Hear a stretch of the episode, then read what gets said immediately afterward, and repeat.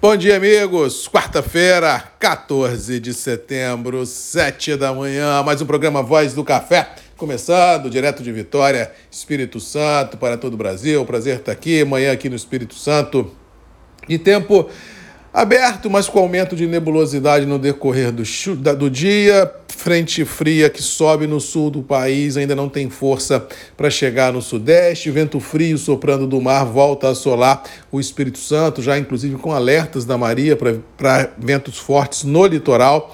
Ou seja, mais uma vez, a assombração do vento vem outra vez a assustar produtores de café conilon do litoral do Espírito Santo. Isso é muito preocupante, porque já tivemos uma ventania em passado recente e tudo que a gente não precisa é uma outra ventania por aqui que macule o cinturão produtivo do café Conilon. Aqui no estado a situação continua bem é, tensa porque as chuvas não caíram ainda, vieram de forma pontual nas últimas 48 horas, mas que não muda o cenário de apreensão.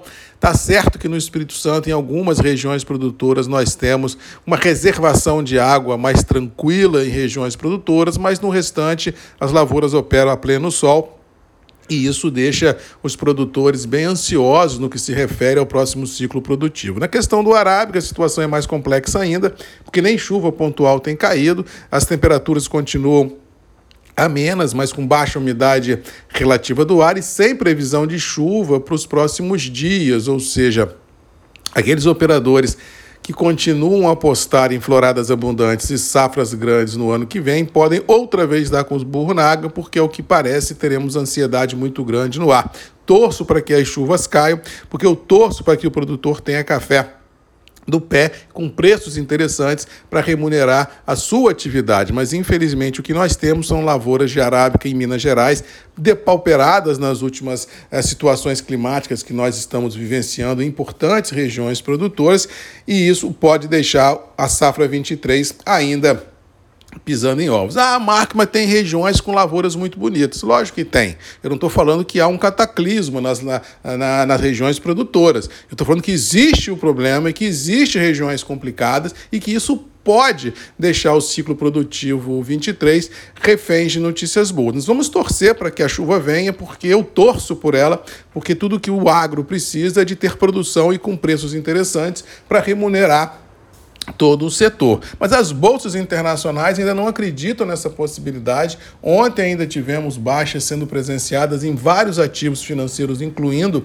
o café. Dados da economia americana outra vez assustaram, voltaram a assombrar os juros americanos, que mais uma vez todos voltaram a apostar em mais pontos 75 de alta na reunião do Federal Reserve, que ocorrerá agora final de mês, e isso deixou os mercados de renda variável estressados e com campo negativo sendo prevalecido em vários ativos e o café não conseguiu passar a, a, assim, ao largo deste processo. Sofreu um pouco, mas está certo que assim nós temos ainda o intervalo mercadológico bem interessante.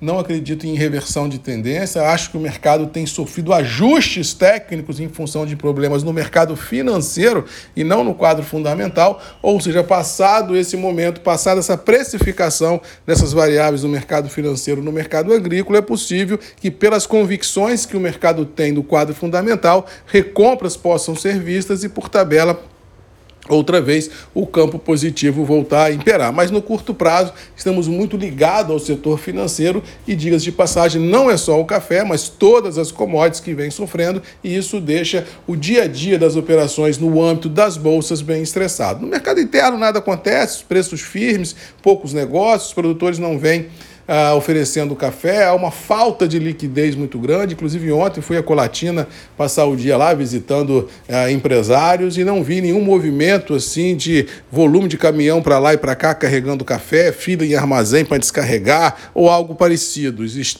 parecia mais um movimento de entre-safra do que qualquer outra coisa. Ou seja, pelo que eu vi ontem, acho que esse último trimestre de 22 e o primeiro trimestre de 23 será bem complicado no que se refere a abastecimento e isso poderá deixar os preços internos do café bem firmes em reais nos atuais patamares. Resumindo, acho que nós estamos no sprint final uh, de 22 com muitas perguntas, poucas respostas, desde o lado político, econômico, financeiro, cambial e climático, e assim não vejo nenhum cenário que fomente o produtor vir ao mercado vendendo café a qualquer preço, nem que de forma volumosa. Eu acho que esse stop and go, acho que essa letargia mercadológica, essa falta de liquidez no mercado se perpetuará até a safra do ano que vem. Ou seja, quem precisar comprar café com volume vai ter que pagar um precinho. Fora isso, vai ficar nesse jogo de empurra que nós estamos vivendo na atualidade. Resumindo, para hoje, acho que o dólar é 5,10,